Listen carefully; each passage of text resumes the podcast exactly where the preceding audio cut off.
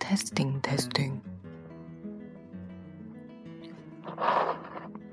嗯，现在是首尔时间晚上十二点整。啊，一个非常诡异的时间啊。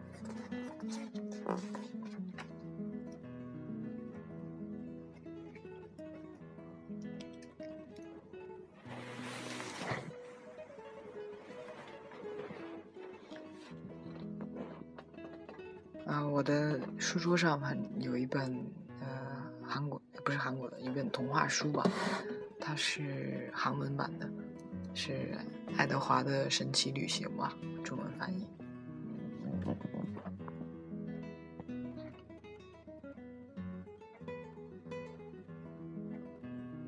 啊，我最近在看这本书，但是没有一直看，就是偶尔翻几页那样的。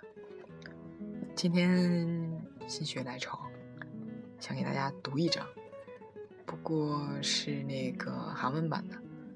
嗯，在读之前，我想先介绍一下，简单介绍一下啊。它是我要读的是这个第一章，它就是介绍在就是古代的埃及，然后有一只是全身都是陶陶器陶瓷做的兔子。然后他在他的主人家，就是它的主人是一个小姑娘，非常非常爱他。啊，介绍的是在这个小女孩家，嗯，大致是怎样生活的吧。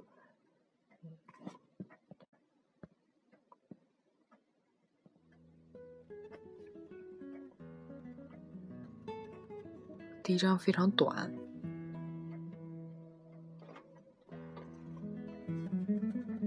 其中这第这一章我有两个地方非常喜欢，嗯，有一句话就是就是爱德华他本人觉得自己非常特别，嗯，我非常喜欢觉得自己很特别的人，嗯，他们肯定是觉得自己有什么不一样的地方才这么想的，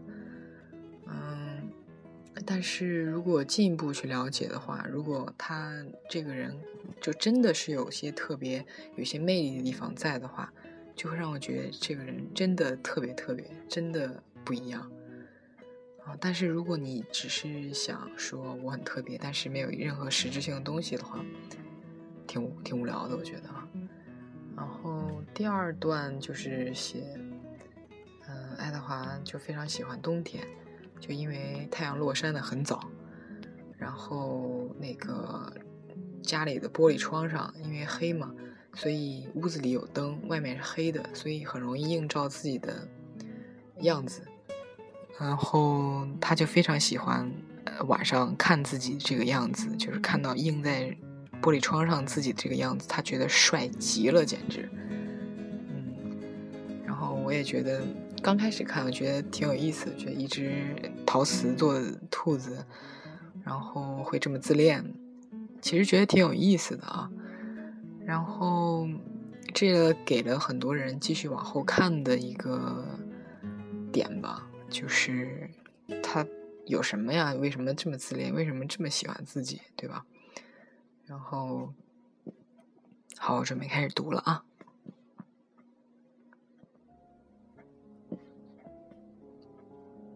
这时候背景音乐是不是应该有点钢琴会比较文艺？哈哈。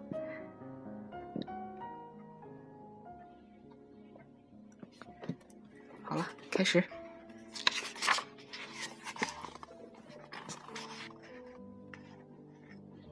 옛날이집거리에어느집에몸대부분이도자기로된도기가살고있었어요 팔다리뿐만 아니라 발과 머리 몸통과 코도 도자기로 되어 있었죠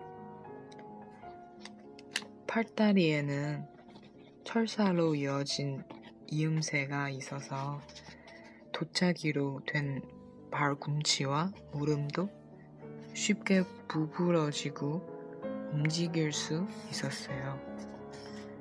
토끼의 귀는 진짜 토끼 털로 만들어졌어요. 털 속에는 단단하면서도 잘 구부러지는 철사가 들어있어서 토끼는 유쾌하거나 피곤하거나 지루할 때의 괴 모양으로 자신의 기분을 나타낼 수 있었답니다.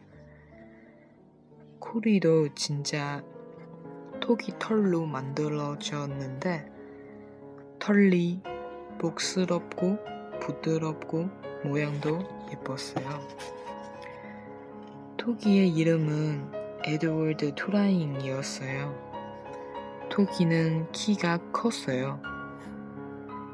귀 끝에서 발끝까지 하면 거의 1미터가 되었죠.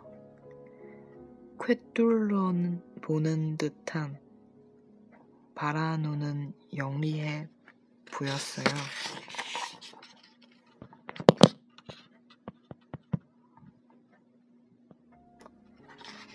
에드워드는 트라이는 자신이 특별한다고 생각했어요. 수영만 생각하면 잠시 주저하게 되었지만 말이죠. 수영은 결국 우아하는데 무엇으로 만들어졌는지 확실하지 않았죠. 토기 수염이 아니라는 건 분명했어요. 에드워드는 자기 수염이 원래 누구의 것이었는지, 어떤 기분 나쁠 동물의 수염이었을지 생각하면 기분이 안 좋았죠. 그래서 오래 생각하지 않았어요. 대체로 불쾌한 생각은 하지 않는 편이었거든요. 에드워드의 주인은 에피린투라이라는 검은 머리에 10살짜리 여자아이였어요. 아, 여자아이였어요. 에피리는 에드워드를 끔찍히 생각했어요. 아침마다 학교에 가려고 옷을 갈아입고 나서 에드워드에게도 옷을 입혀 주었어요. 토착이로 된 에드워드는 특별한 옷장도 가지고 있었답니다. 옷장에는 손으로 직접 만든 비탄 정장, 특별히 독이 발레, 맞도록 디자인된 최고급 가죽 맞춤 신발, 그리고 에드워드의 표정이 풍부한 큰 귀에 꼭 맞도록 구멍을 내 모자들이 줄지어 있었죠.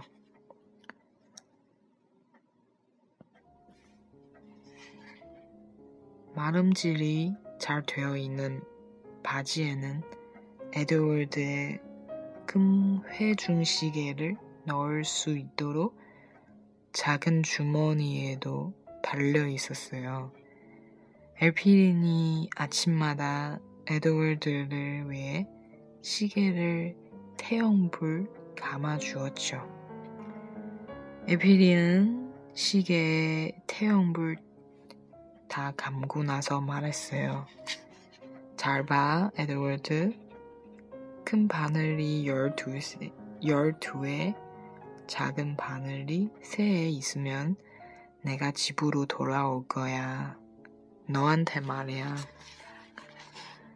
해피리는 에드워드가 거실 의자에 앉아서 창밖으로 전문가지 이어지는 길을 볼 수 있게 해주었죠.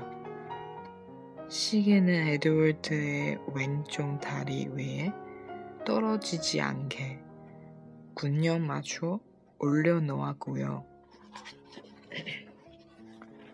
그리고 에드워드의 귀 끝에 살짝 입은 맞추고는 학교로 떠났어요.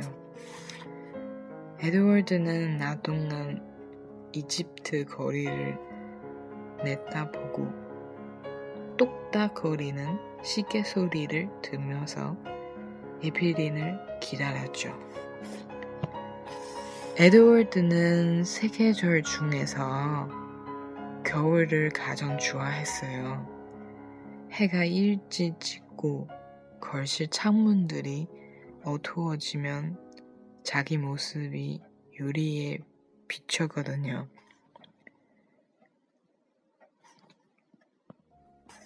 그 모습이 얼마나 멋졌는지 몰라요. 얼마나 우아한 차태였는지. 에드워드는 자신의 멋진 모습 에 끊임없이 감탄을 했답니다. 저녁이 되면 에드워드는 툴레인 집안의 식구들과 함께 거실 식탁에 앉았어요. 애빌린과 애빌린의 엄마 아빠 그리고 할머니가 있었어요. 할머니의 이름은 펠레그리나였죠. 사실 에드워드의 큰 그림마저도 식탁에 채당지 못합니다.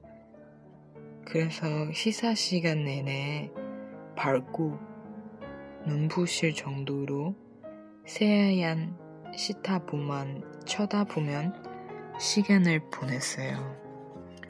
하지만 식탁에 함께 앉기는 했어요. 그냥 앉아있는 토끼로 말이죠.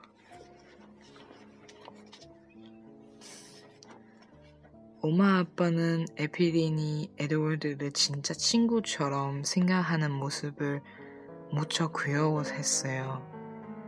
에피린이 가끔 에드워드를 위해서 이야기를 다시 해달라고 쪼르는 모습도 귀엽죠. 에피린은 이렇게 말했어요.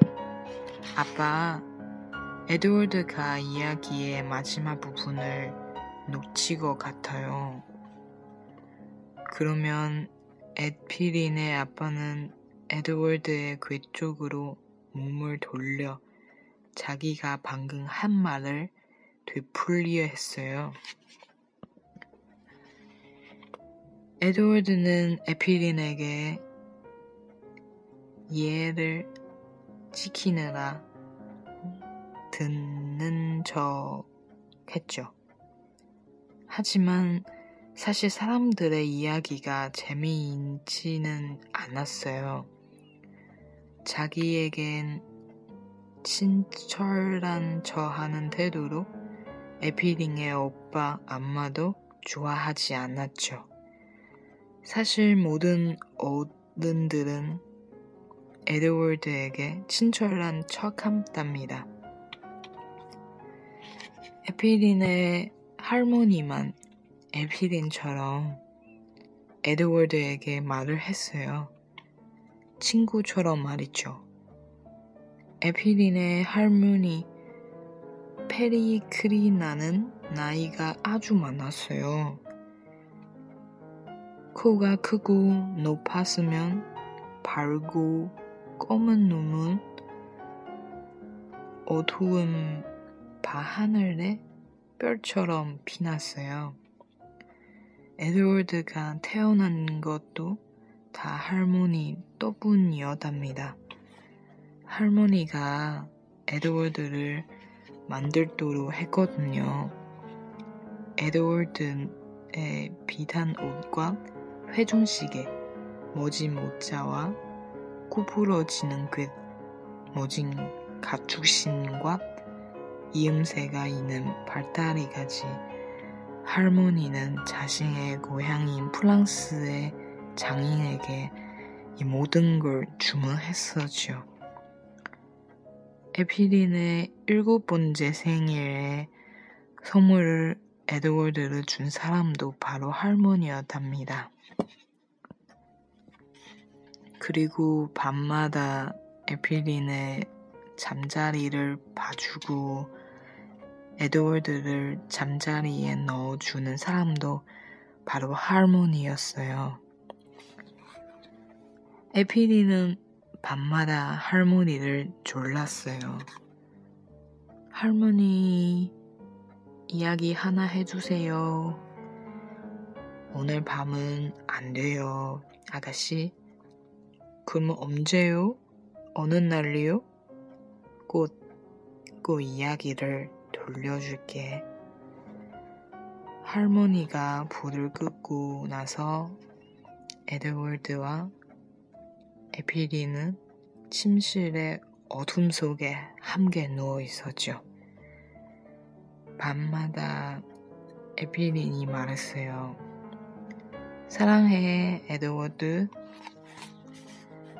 에피린은 그 말을 하고 나서 조금 기다렸어요. 마치 에드워드의 대답을 기다리는 것처럼 말이에요. 그러나 에드워드는 아무 말도 하지 않았어요. 물론 말을 할 수 없어서 아무 말 안 나거예요.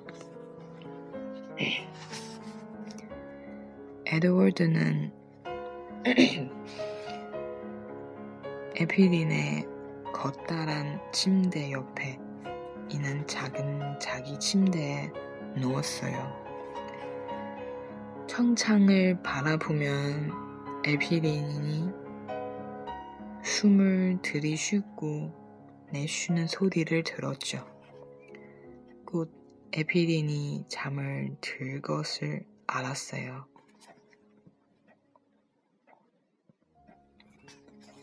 에드워드는 눈을 감을 눈을 감을 수가 없었기 때문에 항상 깨어 있었어요. 가끔 에필린이 에드워드를 똑바로 눕히지 않고 옆으로 눕히면 에드워드는 커튼 사이로 어두운 밤 하늘을 내다볼 수 있었어요. 꿀은 없는 맑은 밤에는 별이 피나는데 눈을 콕콕 찌르는 별빛이 왠지 모르게 에드워드를 안심시켜 주었어요. 그래서 에드워드는 종종 새벽이 올 때까지 밤새도록 별들을 바라보았답니다.